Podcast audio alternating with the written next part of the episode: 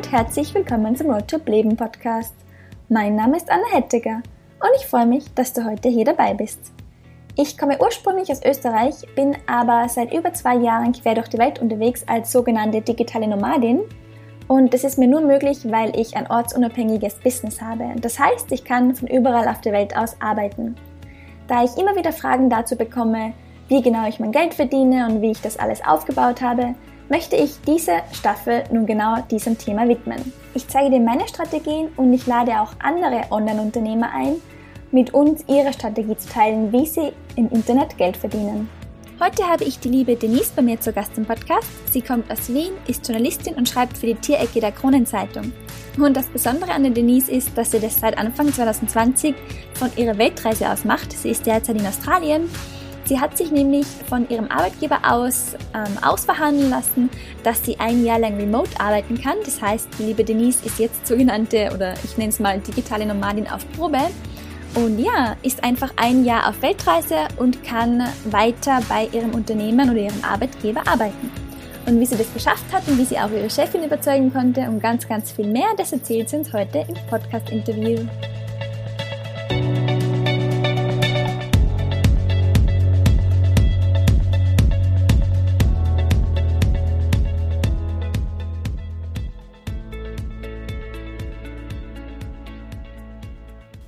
Hallo liebe Denise, schön, dass du da bist. Hallo, vielen Dank für die Einladung. Du sprichst zu uns aus Australien, habe ich recht? Ja, das stimmt. Ich bin gerade in Südaustralien wieder angekommen nach einer größeren Runde mhm. und mache gerade eine kleine Reisepause, bevor es dann weitergeht. Ist voll schön, weil ich, ich war ja auch in Australien, bin jetzt seit einem Monat knapp wieder in Österreich. Das heißt, jetzt habe ich ein bisschen Vermissungsgefühle, wenn ich das so höre.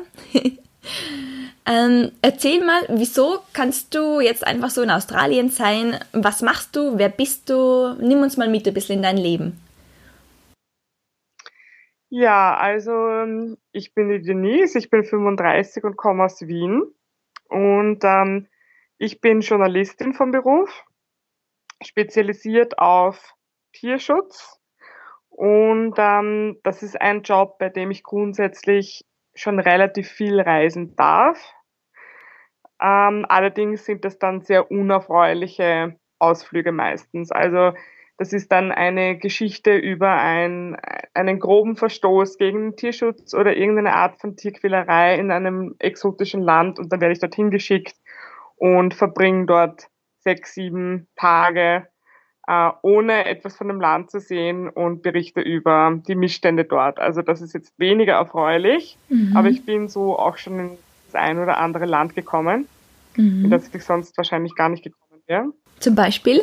Und äh, zum Beispiel Uganda. Okay, Uganda ja. ist ein Land, da hätte ich mich, glaube ich, alleine noch gar nicht drüber getraut. Also ich will es gar nicht ausschließen, dass ich später getan hätte. Mhm. Aber so mit meiner Reiseerfahrung bis jetzt, obwohl ich mich als durchaus reiseerfahren bezeichnen würde, ähm, Uganda war jetzt nicht so ganz oben auf meiner Liste und ich glaube, ganz alleine hätte ich es mich nicht getraut, muss ich sagen. Mhm. Und ähm, das war eigentlich eine erfreuliche Geschichte sogar, ist ein gutes Beispiel. Das war eine Einladung vom Tourismusministerium von Uganda.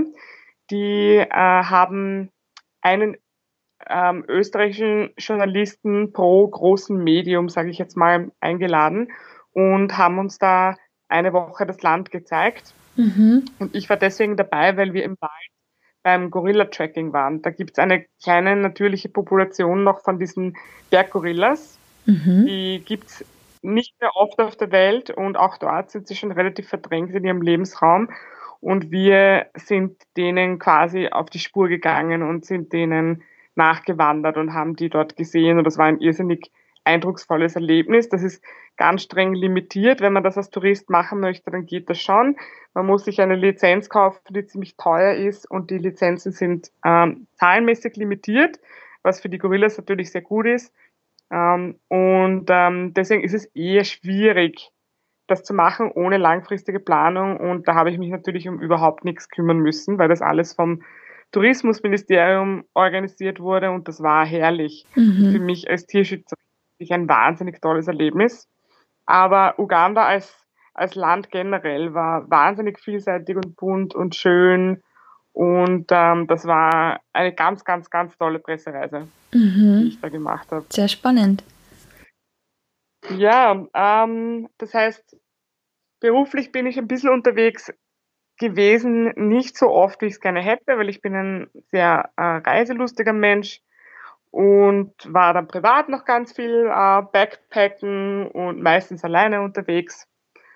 Und das war dann irgendwann nicht mehr genug für mich, weil ich mich meinem Job doch sehr verbunden fühle und sehr verpflichtet fühle. Und ähm, das Feld, das ich bei unserem Medium abdecke, ist ein bisschen eine One-Woman-Show. Das heißt, ich habe auch jetzt nicht wirklich Vertretung gehabt für meine, für meine Arbeit und dementsprechend ist es mir dann schwer gefallen, länger als, sagen wir, zehn Tage überhaupt mal auf Urlaub zu fahren. Und das wirkt sich natürlich dann auch auf die äh, Art der Reise sehr aus, weil ähm, ich möchte, also Reisen und Urlaub machen sind ja grundsätzlich die gleichen Dinge. Mhm. Und ähm, um ein Land richtig zu entdecken, sind zehn Tage äh, nicht genug. Mhm. Ähm, vielleicht, vielleicht bei einem ganz winzigen Land, mhm. Vatikan. Aber ähm, generell sind zehn Tage relativ knapp oder sagen wir 14, aber ich glaube, ich habe nie 14 Tage Urlaub genommen. Mhm. Und dann ging es darum, wie, wie komme ich dazu, länger wegzufahren. Und diese klassische Weltreise von auch der klassischen Dauer, sage ich jetzt mal, von einem Jahr oder zumindest viele Leute planen ein Jahr. Ähm, das wollte ich schon ewig machen und dann war aber nie der richtige Zeitpunkt. Man kennt das eh. Mhm. Da ist eine neue Wohnung, da ist ein neuer Partner, da passt jetzt gerade karrieretechnisch überhaupt nicht rein oder es ist sonst irgendwas los und dann wird das immer verschoben mhm. oder klappt doch nicht oder man geht es gar nicht richtig an mit der Planung. Und dann war ich jetzt mit ja, 34 an einem Punkt in meinem Leben, wo dann endlich mal alles gepasst hat. Und dann bin ich mit diesem Wunsch zu meiner Chefin gegangen mhm. und habe gesagt, so, ähm, ich würde gerne ein Jahr äh, verreisen. Ich will meinen Job aber nicht kündigen. Was können wir da machen? Mhm.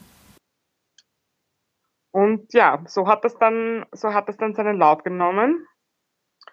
Und ähm, wir sind relativ schnell auf eine gute Lösung gekommen die für alle gut passt. Und äh, wir haben meinen Angestelltenvertrag äh, pausiert. Also ich bin jetzt quasi offiziell im unbezahlten Urlaub mhm. und haben einen neuen Vertrag ausgesetzt. Das ist ein Freidienstnehmervertrag. Den kennen eh die meisten Leute in Österreich. Also für Leute, die nicht aus Österreich sind, es ist eine, eine Freelancer-Geschichte quasi, wo man ortsunabhängig ähm, arbeiten kann und zwar auf Honorarbasis. Also es wird das Werk entlohnt mhm. und nicht die Zeit. Das heißt, ähm, diesen Vertrag habe ich jetzt und dementsprechend kann ich arbeiten, so viel oder so wenig ich will, wobei mir ja wichtig ist, dass mein Produkt, meine Arbeit passt. Dementsprechend, ähm, wenn da jetzt mal mehr Arbeitszeit notwendig ist, dann stecke ich die auch rein. Aber grundsätzlich arbeite ich im Vergleich zu sonst sehr, sehr wenig. Also so vielleicht ich würde sagen, zwischen fünf und zehn Stunden die Woche. Mhm. Und ähm, mache meinen alten Job genauso wie immer eigentlich, nur kann ihn jetzt ortsunabhängig machen und werde jetzt nach Artikel bezahlt. Und ähm, das heißt, das ist für die Reisekasse natürlich auch gut, weil ich mein Erspartes nur zu Teilen angreifen muss überhaupt. Also es geht sich wirklich gut aus. Das Reisen ähm, ist tatsächlich billiger als das Leben zu Hause in Wien. Obwohl du in Australien bist. Daran liegt, obwohl, ja, obwohl ich in einem relativ teuren äh, Reiseland unterwegs bin, was sicher daran liegt, dass ähm, ich hier sehr viel auf Campingtrips bin. Mhm. Also ich habe kaum Ausgaben für fürs Wohnen, weil wenn ich nicht gerade in einem Zelt irgendwo in der Wildnis liege, dann ähm, bin ich ein großer Fan von Couchsurfing. Mhm. Das heißt, ich wohne bei Locals und ähm, habe auch mittlerweile auch einige Freunde international, davon einige in Australien, die man dann besuchen kann. Momentan bin ich in einem Wildlife Sanctuary, wo ich ähm, quasi Freiwilligenarbeit mache und dafür gratis wohne und esse. Mhm. Und so spart man sich dann immer wieder Kosten. Also es ist überraschend, für mich ist es überraschend, wie gut sich das finanziell doch ausgeht, ähm, weil ich verdiene schon deutlich weniger als in Vollzeittätigkeit zu Hause. Aber weil du jetzt Aber, weniger Stunden auch machst oder weniger halt Artikel schreibst. Ja, genau. Ja. Weil ich weniger Stunden mache und ähm, trotzdem geht sich alles eigentlich finanziell noch besser aus als zu Hause. Also es ist wirklich, mhm. es ist wirklich toll. Mhm. Es funktioniert besser als gedacht. Ich habe noch nicht viel von meinem Ersparten angegriffen. Jetzt muss man dazu aber auch sagen, ähm, es ist das Corona-Jahr mhm. und äh, überall, ähm, auch in Australien, gab es einen Lockdown und in dem Lockdown ähm, kann man natürlich jetzt zwei Sachen machen. Man kann sich entweder in ein Hostel setzen und alles abwarten und dafür Geld ausgeben, während man im Prinzip nicht rausgehen kann. Oder man ähm, schaut, dass man irgendwo unterkommt, so wie eben Couchsurfing, HelpX, ähm, all diese Portale, wo man quasi bei Locals wohnt oder arbeitet für Food and Board und das habe ich auch gemacht. Mhm. Das heißt, ich habe während dem Lockdown auch kein Geld ausgegeben. Das, Wohnen. Also ich, ich würde nur sagen, ja. das finde ich schon mal spannend, weil ich war ja auch zum Lockdown in Australien und da habe ich dann auch ganz viele ja. getroffen, ähm, die halt auch auf Reisen waren. Also bei mir war es wieder was anderes. Ich habe gearbeitet auch aber ähm, es waren viele Leute, die auf Reisen waren, auch gesagt haben, so, die waren mit Work and Travel da, haben auf einmal keinen Job mehr gehabt und haben dann gemeint, nein, jetzt muss ich nach Hause fliegen, weil ich kann mir das ja nicht leisten, dass ich jetzt weiter meine Wohnung und so weiter zahle. Und du hast dir ja eigentlich dann gleich gesagt, na schau, ich, ich suche mir was, wo ich gratis wohnen kann, dafür habe ich ja Zeit, ich helfe. Und das finde ich total ein cooles ja. Mindset, irgendwie ganz anderer Zugang. Ja, ich glaube, der Luxus in meinem Fall und eben in deinem Fall auch ist, ich habe jetzt keine Geldprobleme. Ja, ja also ich, ich, weiß, das Geld kommt, mhm. das Geld kommt rein. Allerdings muss ich sagen, ich bin jemand, der, der eher so ein bisschen immer mit Sicherheit denkt und, und sehr kopflastig. Und ich wäre sowieso nie irgendwo hingefahren ohne ein finanzielles Polster, mhm. mit dem ich zwei, drei Monate ohne Arbeit überbrücken kann, weil ähm, Australien war vorher auch nicht für alle super easy, ständig Arbeit zu finden. Momentan ist es leicht, weil so viele Backpacker jetzt weg sind. Mhm. Also ich habe ja, das ist leicht. Ich habe ja nie nach einem Job gesucht. Mhm. Ähm, aber in der Corona-Zeit war die Herausforderung dann eher so ein bisschen jemanden zu finden, der einen aufnimmt, weil mhm. keiner wusste noch wirklich, was das Virus ist. Und die Stimmung war eher Backpacker-feindlich. Mhm. Äh, so war mein Gefühl. Und ähm, ansonsten muss ich sagen, war das für mich die naheliegendste Lösung, weil in einem Hostel sitzen, erstens finde ich, ist das jetzt infektionstechnisch wahrscheinlich äh, gar nicht so ohne, mm. in einem Hostel zu wohnen. Und nichts mit seiner Zeit machen zu können, ist etwas, das für mich sehr schlecht funktioniert. Ich bin eher eine Macherin, ich brauche Beschäftigung und ich ähm, habe auch dann irgendwie gern was, was Sinnvolles aus meiner Zeit gemacht. Und das ist in einem Lockdown natürlich relativ schwierig, mhm. aber ähm, ich habe das dann eh ganz gut getroffen eigentlich. Ich habe mir eine ähm, Schaffarm gesucht, eh auch in Südaustralien, weil da war ich gerade, wie alles so eskaliert ist mhm. und habe dann dort sieben Wochen gemacht und habe dort mit in einem reinen Männerhaushalt äh, gelernt, wie man Schafe schert und habe gelernt, wie man einen Zaun baut und habe gelernt, wie man einen Traktor fährt und habe gelernt, wie man einen Anhänger entkuppelt und all diese Späße, die man so als, als Stadtmädchen quasi, sag ich jetzt mal, hm. ähm, nicht kann, mhm. nicht können will oder muss. Und dann schmeiße ich mich lieber in, in so ein Umfeld und lerne diese Dinge und glaube mir, ich habe gelitten. Ich habe hm. sehr gelitten, körperlich und es war auch, es war auch emotional relativ hart, mhm. weil diese, diese Männergruppe eine ziemlich, ähm, ja, es eine sehr ähm, sexistische, sehr viel Bier trinkende, sehr viel Fleisch essende, sehr viel rülpsende, furzende äh, Herausforderung. Mhm. Und also ähm, das war trotzdem habe ich überhaupt keine, ähm, ich bereue dann nichts davon, das war irrsinnig hart für mich und nach den sieben Wochen war es auch genug. Hm. Aber ich habe wahnsinnig viel gelernt und ich finde, ich habe diese Corona-Zeit für mich gut genutzt. Es war nach den sieben Wochen dann aber noch immer nicht vorbei ähm, mit dem Lockdown. Ich bin dann nur woanders hin, weil es dann dort einfach nicht mehr gegangen ist. mhm. und bin dann eben in das Wildlife Sanctuary gekommen, wo ich jetzt auch gerade bin. Mhm. Und habe dort noch fünf Wochen verbracht. Und das war dann das Gleiche. Also ich habe nichts, kein Geld ausgegeben, nicht einen Cent, habe gearbeitet ähm, und habe was Sinnvolles mit meiner Zeit gemacht, nämlich Tiere gepflegt, die hier ähm, gerettet worden sind, also Kängurus und Wombats und Betons und alles Mögliche. Ein Traum hm. für jemanden wie mich. Hm. Und nach fünf Wochen hier war es dann soweit, dass Australien wieder ein bisschen leichter, wenn auch mit vielen, vielen Einschränkungen zu bereisen war. Und dann habe ich mich wieder aufgemacht. Ja, spannend. Sehr spannend. ja. Ähm, jetzt ja. hören uns sicher einige zu, und die, die denken sich jetzt gerade, boah, also die sind wahrscheinlich auch in einem Arbeitsverhältnis, wo sie sagen, ich will raus in die Welt vielleicht oder ich will auch gern reisen können und arbeiten. Wie ähm, bist du denn da zu deiner Chefin gegangen? Du hast, hast dir so erzählt, das hat so ganz leicht geklungen, ihr habt dann sofort eine Lösung gefunden und jetzt kannst du aus Australien arbeiten und so.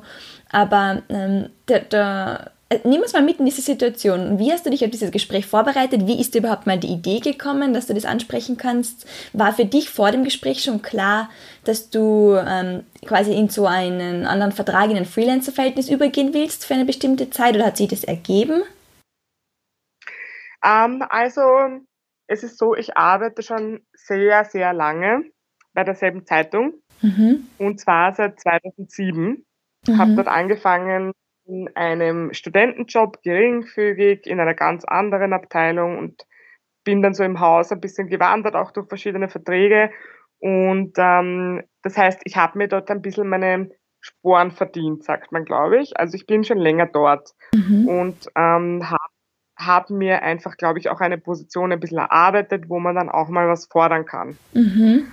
Und ähm, gleichzeitig möchte ich dazu aber sagen, dass jede, jede andere Person würde ich raten, dass sie viel mutiger ist als ich hm. und viel früher kommt und viel mehr die eigenen Bedürfnisse artikuliert, weil ich bin eigentlich eher zurückhaltend, was das betrifft. Ich habe auch noch nie nach einer Gehaltserhöhung gefragt und so Späße. Also das sind Dinge, die müsste ich eigentlich viel mehr angehen. Mhm. Ähm, deswegen sich hier bitte kein Beispiel an mir nehmen, aber nur um so die, die Hintergrundlage ein bisschen zu erklären. Also ich bin schon lange beim Unternehmen und ich habe noch nie irgendwas gewollt, mhm. um es kurz zu fassen. Ja.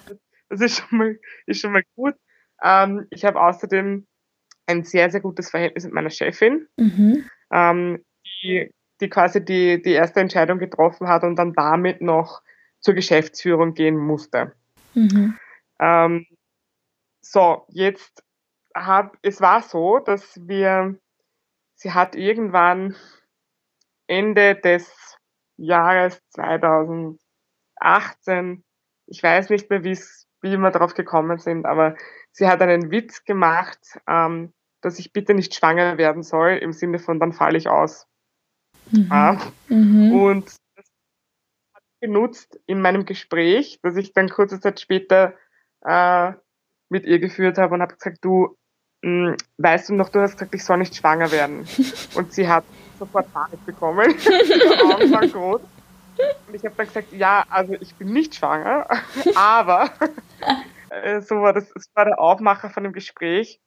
Und ähm, sie hat eigentlich, also sie, ja, sie hat mich immer, immer unterstützt in allen Dingen eigentlich unterstützt. Und deswegen war jetzt die Überraschung nicht so groß, dass sie auch da gesagt hat, ja, okay, ähm, sie will mich nicht verlieren. Mhm. Und deswegen werden wir das irgendwie möglich machen. Mhm. Und ähm, was vielleicht auch noch wichtig zu erwähnen ist, ich habe es ein Jahr vor Abreise gesagt, mhm. einfach um da wirklich genug Zeit zu haben, mit allen Beteiligten, die da möglicherweise im Spiel sein könnten, genug zu reden und im Nachhinein betrachtet war das auch notwendig dieses Jahr. Mhm. Es ist eine große Firma mit äh, viel Verantwortlichkeiten und es hat sich herausgestellt, dass anscheinend äh, noch nie zuvor in der langjährigen Unternehmensgeschichte jemand ein Jahr verschwunden ist und trotzdem weiter arbeiten wollte.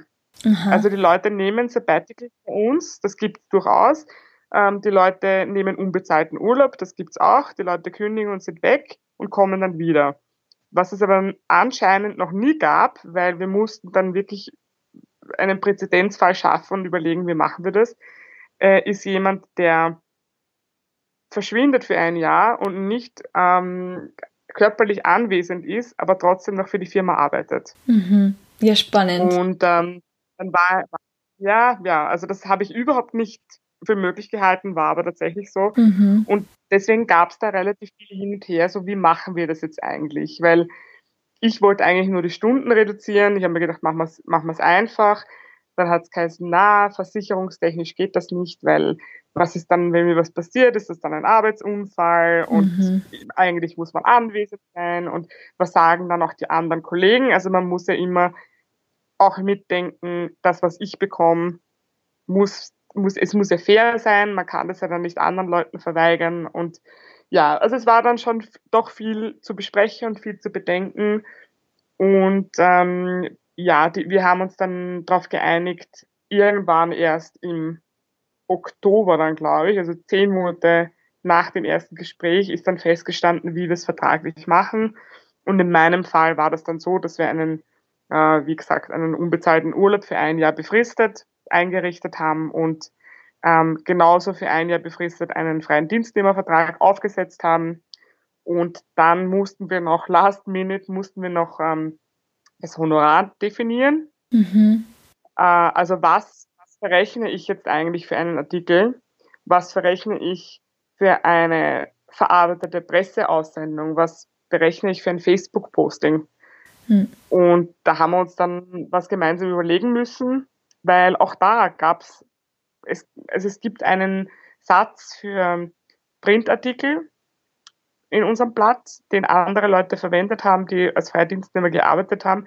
Aber es ist Artikel eben nicht gleich Artikel. Und wenn ich jetzt eine Presseaussendung ähm, von der APA überarbeite, ist das ja nicht das gleiche wie selbst eine Doppelseite zu schreiben mit eigenem Rechercheaufwand. Mhm. Und es ist auch nicht das gleiche, äh, eine Social Media Betreuung zu machen. Also es war dann doch ein bisschen schwieriger, mhm. das aufzufächern und ein bisschen differenziert zu machen, ähm, und wir haben uns dann unsere eigenen äh, Honorare quasi überlegt, haben das absegnen lassen und seitdem bekommt die Firma von mir einmal im Monat eine Honorarnote. Mhm. Ja, ähm, so haben wir das gelöst. Mhm. Ich würde da gerne ein bisschen nachhaken, weil ich weiß, dass sich viele, glaube ich, auch in diesem Bereich selbstständig machen. Das ist natürlich ein bisschen was anderes, weil du bist jetzt remote angestellt. Aber da stehen die Leute genau vor dem Problem, was du gerade angesprochen hast, dass sie halt nicht wissen, wie viel verlangt man denn für, keine Ahnung, 500 Wörter irgendwo oder für einen Social Media Post und so weiter. Hast du da einen Tipp, wie man denn da herangeht an zu das Price Finding? Ähm, ich würde, ich würde benchmarken. Also ich würde, ich würde erstens schauen, ähm, gibt es jemand anderen, im Unternehmen, mit dem ich Kontakt aufnehmen kann. Ähm, gibt es einen Kollektivvertrag für die Branche? Mhm. Da gibt es ja auch oft dann definierte Geschichten für ähm, Freidienstnehmer oder ähm, andere, andere Berufsstufen, was auch immer. Ich würde mich vernetzen mit Menschen aus der Branche. Es gibt ja schon ganz viele tolle Facebook-Gruppen und Instagram-Seiten. Und ich würde mich mit den Leuten austauschen, mhm. was die verlangen, verdienen und vor allem jemanden nehmen, der Erfahrung hat mit dem ganzen Prozess, weil man muss ja das, man muss ja das Honorar so berechnen, vor allem als Selbstständiger, dass am Schluss was übrig bleibt, wenn man diese ganzen Ausgaben für, was weiß ich, Büromaterial, so, Sozialversicherung für, was weiß ich, Mitarbeiter und Steuern und ähm, das wird ja anders kalkuliert. Ich muss mir um diese Dinge jetzt Gott sei Dank keine Sorgen machen, mit Ausnahme der Steuern, weil versteuern muss ich schon. Mhm. Aber ähm, da würde ich auf jeden Fall mit jemandem sprechen, der in der Branche Erfahrung hat mit dem ganzen äh, Zyklus von Honorarberechnung. Ja. Weil vielleicht übersieht man was. Mhm. Ähm, eine Möglichkeit ist sicher auch, dass man sich ein Coaching in Anspruch nimmt. Mhm. Aber ich glaube, wenn es jetzt nur ums Honoraren geht, ist das gar nicht notwendig. Mhm. Ich glaube, dann reicht es, wenn man ein bisschen netzwerkt und am besten mit anderen Leuten aus der Branche spricht. Und ähm, ja, so würde ich das angehen. Ja, guter Tipp. Und mein Tipp noch an dieser Stelle, immer ein bisschen höher ansetzen, als man glaubt, weil man berechnet so viele Dinge nicht ein, wo man dann erst im Nachhinein draufkommt. Also ich kenne keinen, der nicht zu billig angefangen hat. Also es ja. ist wirklich so. Die meisten kommen dann erst mit der Zeit raus, so, oh, also eigentlich bleibt mir da gar nichts über von dem, was ich gerade verlange. Ja, und das ist, das ist ein Tipp, den muss ich mir auch sehr zu Herzen nehmen, weil, wie gesagt, ich bin total die Tiefstaplerin und mhm. überhaupt nicht gut im Verhandeln. Also das sind andere Freundinnen von mir viel, viel besser mhm. und die meisten Männer, die ich kenne, viel, viel besser. Ich glaube tatsächlich, dass das auch äh, oft ein bisschen so eine Sozialisierungsgeschichte ist von Männern und Frauen mhm. im, im, Sinne von sich selbst ein bisschen loben, ähm, an sich glauben, hart verhandeln, mhm. hochpokern. Das mhm. sind ähm, Dinge, die ich definitiv üben muss. Mhm. Und ja, deswegen, den Tipp, den Tipp ist perfekt, auch für Menschen wie mich. ja, den kenne ich auch. Ja, aber voll cool. Also jetzt hast du das dann für ein Jahr quasi herausverhandelt, dass du für ein Jahr remote arbeiten kannst. Genau, also das ist der Plan mhm. und mein Plan war auch eher das klassische Weltreisemodell. Also es gab so ein, zwei Fixpunkte und dann habe ich geschaut, was kann ich am Weg mitnehmen mhm. und ähm, bin dann mit Jahresbeginn auch gestartet und war ein Jahr, im, ein Monat in Malaysia und ein Monat in mhm. Indonesien, bevor ich dann nach Australien geflogen bin. Mhm. Und es war einfach so toll, das Gefühl, mit meinem Laptop, ich habe zum Glück einen sehr kleinen, leichten Laptop, mit diesem Laptop überall auf der Welt an den schönsten Orten äh, meinen Job noch ausüben zu können mhm. und danach dann in den Pool zu springen. also es war so ein freies, tolles Gefühl und es gab auch nur wirklich ganz, ganz kleine Probleme mit, mh, mm, mir ist einmal das Ladekabel von meinem Laptop zum Beispiel kaputt gegangen und es war für diesen Laptop einfach kein Ersatz aufzutreiben in mhm. Malaysia. Mhm. Und ab und zu habe ich ein Problem mit dem Internet gehabt, das war aber witzigerweise hauptsächlich Australien. Mhm. Ähm, in Indonesien hatte ich sogar auf dem Vulkan äh, 4G-Internet, also es war ganz schräg. Krass. Und ähm, ja, ich habe die ersten zwei Monate einfach nur genossen und man, man kann das noch gar nicht so glauben, dass man das jetzt wirklich endlich durchzieht. Mhm. Und es war perfekt, es war perfekt. Was mir auch total in die Hände spielt, ist die Zeitverschiebung, mhm. weil ich bin überhaupt kein Morgenmensch und habe es eigentlich niemals pünktlich in die Arbeit geschafft. Es war für mich immer ein Horror. Und jetzt ist es total angenehm, weil bei mir am Nachmittag, wenn ich schon so mit meinen Aktivitäten fast durch bin, ähm, die ich so am Tag machen will, am Nachmittag setze ich mich dann gemütlich hin und dann ist es in Österreich früh und meine Leser sind gut informiert und das passt einfach für mich perfekt. Mhm. Ja, dann war ich in Australien und nach Australien war dann eigentlich schon fix Neuseeland geplant. Da hätte mich dann eine Freundin aus Wien besucht. Mhm. Und dann hatte ich einen Flug nach Buenos Aires und wollte den Rest des Jahres in Südamerika verbringen. Ja. ja. wie wir alle wissen, ähm, ist dann ein Virus dazwischen gekommen und es war, ähm, war ganz schräg, weil ich war gerade auf einem Campingtrip irgendwo zwischen Perth und Adelaide in der Pampa. Es gab keinen Handyempfang. Mm. Und ähm, wir haben gar nicht viel mitbekommen von der Eskalation. Und das war dann ganz arg, wie wir dann wieder zum Sendemasten gekommen sind und die Handys explodieren mit Nachrichten von zu Hause. Und man muss halt schnell eine Entscheidung treffen. Mhm. Und ähm, wie entscheidet man das? Also ich weiß nicht, wie das bei dir war und wo du gerade warst im März, aber für mich war das wirklich eine eine der schwierigsten Entscheidungen, glaube ich, die ich jemals getroffen habe, weil du halt nicht weißt, mhm. wie sich das entwickelt. Und ja. du weißt nicht, wie schlimm es wird. Und du weißt nicht, ob der Flughafen schließt oder nicht. Und du mhm. weißt das alles nicht. Mhm. Und es hatte auch tatsächlich jeder zu Hause eine Meinung, mhm. ja. die mir mitgeteilt wurde. Die wollten alle wahrscheinlich, dass du wieder kommst, oder? Ja, alle, es haben alle gesagt, ah, du musst kommen mhm. und was ist wenn? Und ähm, das, was, was mir auch jemand gesagt hat, war dieser Spruch vom Außenministerium, die Regierung ist kein Reisebüro. Und ich so, ja, okay, ich danke, ich weiß, aber darum geht es gerade nicht.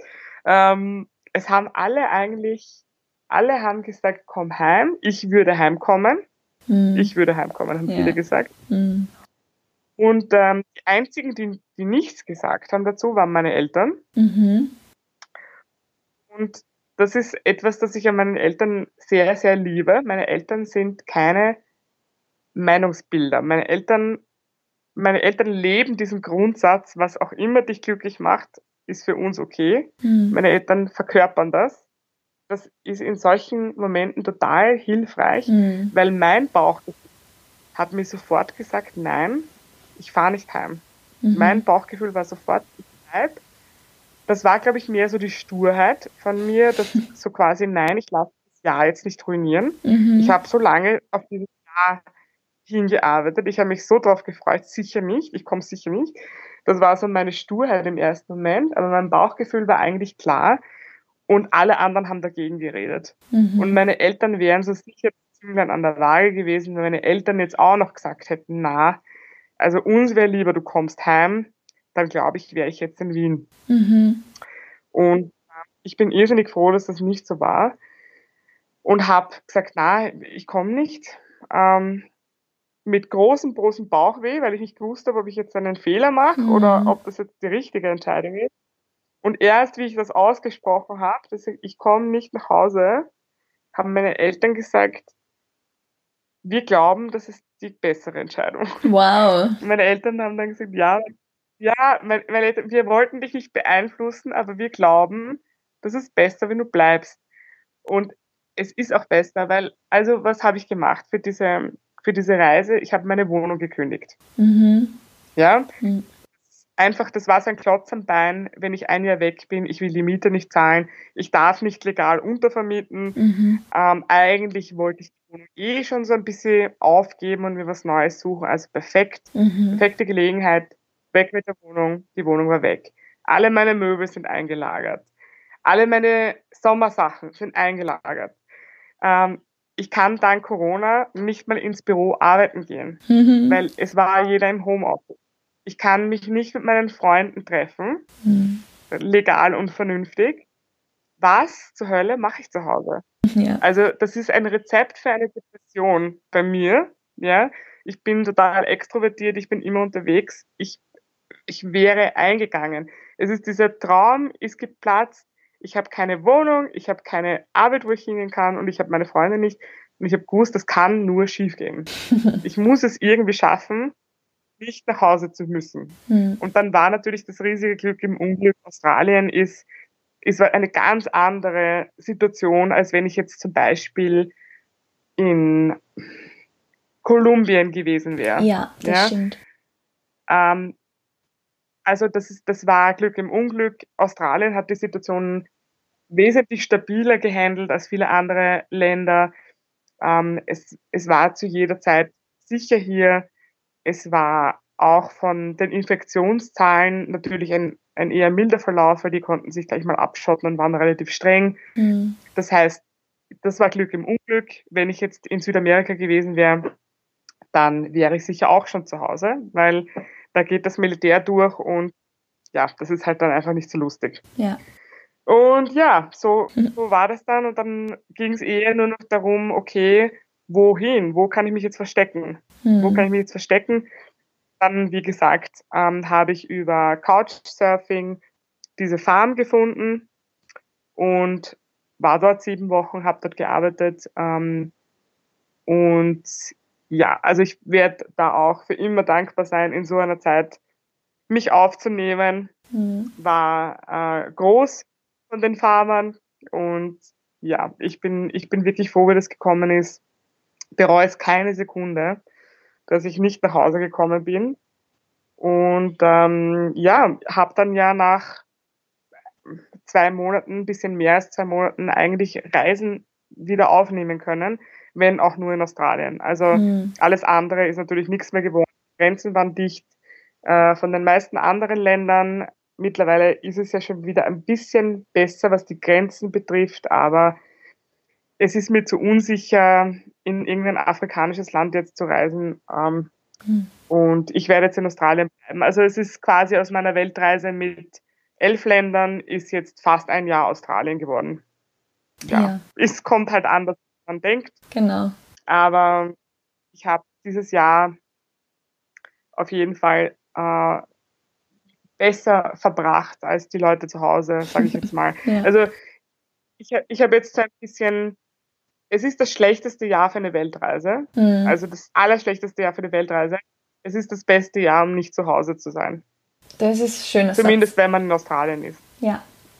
Ja, so habe ich das, habe ich das für mich jetzt irgendwie ein bisschen bisschen beschlossen mhm. und ähm, ja, habe dann habe jetzt eigentlich schon ganz Australien bereist. Also mir fehlen jetzt noch Tasmanien, das ähm, ist mein nächster mein nächster Ausflug quasi. Da habe ich schon einen Flug gebucht. Tasmanien hat jetzt die Grenze geöffnet ohne Quarantäne, das heißt, da kann ich jetzt durchreisen.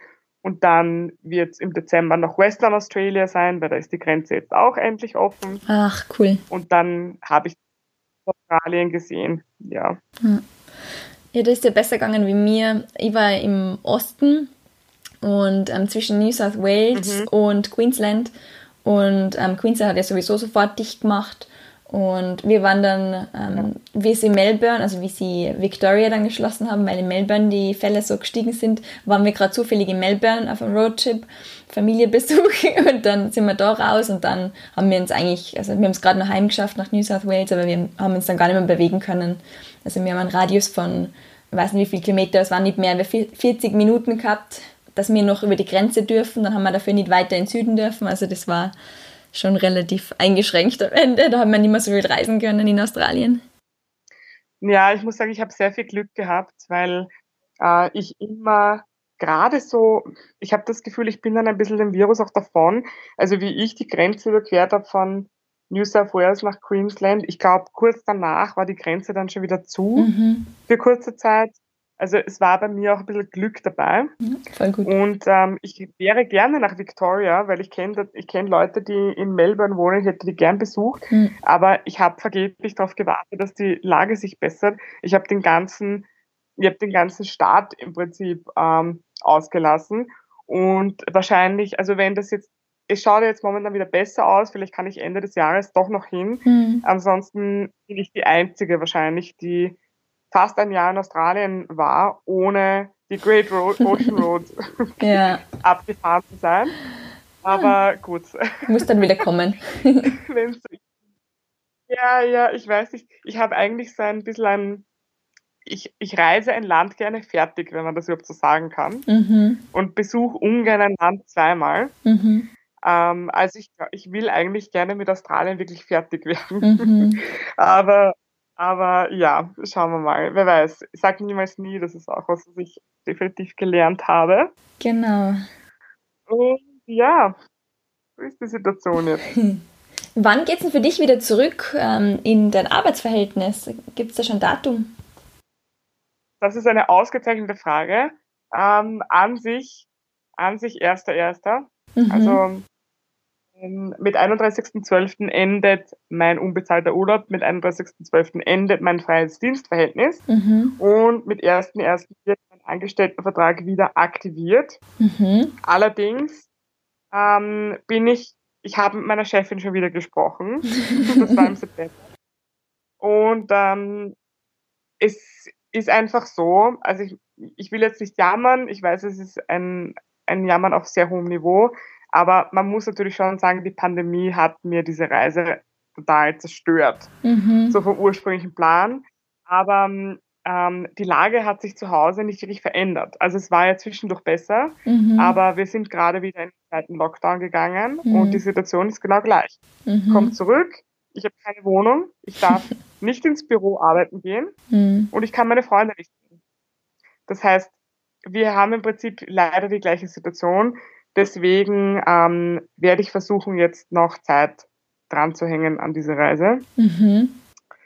Und habe meiner Chefin auch schon angesprochen und so wie es ausschaut, wird das auch klappen. Also ich weiß noch nicht, wie lange, ob das jetzt drei Monate sind oder sechs, keine Ahnung. Ähm, aber die Zeichen stehen auf jeden Fall mal gut. Ich muss das jetzt noch fertig besprechen. Es gibt aber auch jetzt vernünftigerweise keinen Grund, warum die, die Firma mich jetzt zurückordern sollte. Aber wie gesagt, also keiner, keiner merkt, dass ich nicht da bin. Ja? Mhm. Es ist mhm. keiner im Büro. Die Arbeit wird erledigt und sie wird genauso gut erledigt. die Firma muss mir weniger Geld bezahlen. Also mhm. eigentlich finde ich der Win-Win. Mhm. Ähm, aber ja, natürlich muss man das trotzdem mit höchster Stelle absprechen und das wird jetzt auch passieren. Aber ich möchte auf jeden Fall noch nicht nach Hause kommen. Mhm. Und äh, der ursprüngliche Plan wäre ja gewesen, selbst in Verlängerung zumindest zu Weihnachten heimzukommen. Mhm. Einfach nur einem Jahr mal alle zu sehen, Freunde, Familie, Weihnachtsfest zu Hause. Aber so wie das momentan ausschaut, kann ich auch das nicht machen, weil man aus Österreich dann nicht mehr wegkommt mit diesen Fallzahlen. Mhm. Also wenn ich in Österreich dann wird es schwierig. Also Australien geht sowieso gar nicht mehr, aber mhm. es wird schwierig, woanders einzureisen, glaube ich. Ja.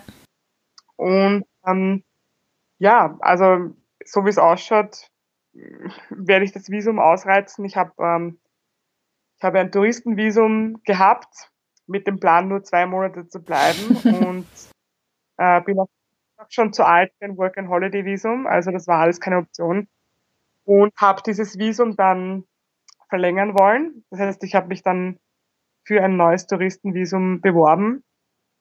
Das war Ende Mai und habe ihnen ähm, einen Brief geschrieben mit, weiß ich nicht, zehn Bullet Points, warum äh, Australien mir ein Visum geben sollte. Und ähm, habe ihnen das geschickt und dann ist es ja so, dass man in Australien auf ein Übergangsvisum kommt, solange sie das mhm. Visum bearbeiten. Mhm.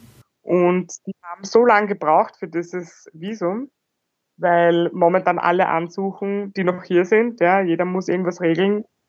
Und ähm, die haben über drei Monate gebraucht, was gut ist, weil diese Zeit kriegst du quasi geschenkt mhm. beim Touristenvisum.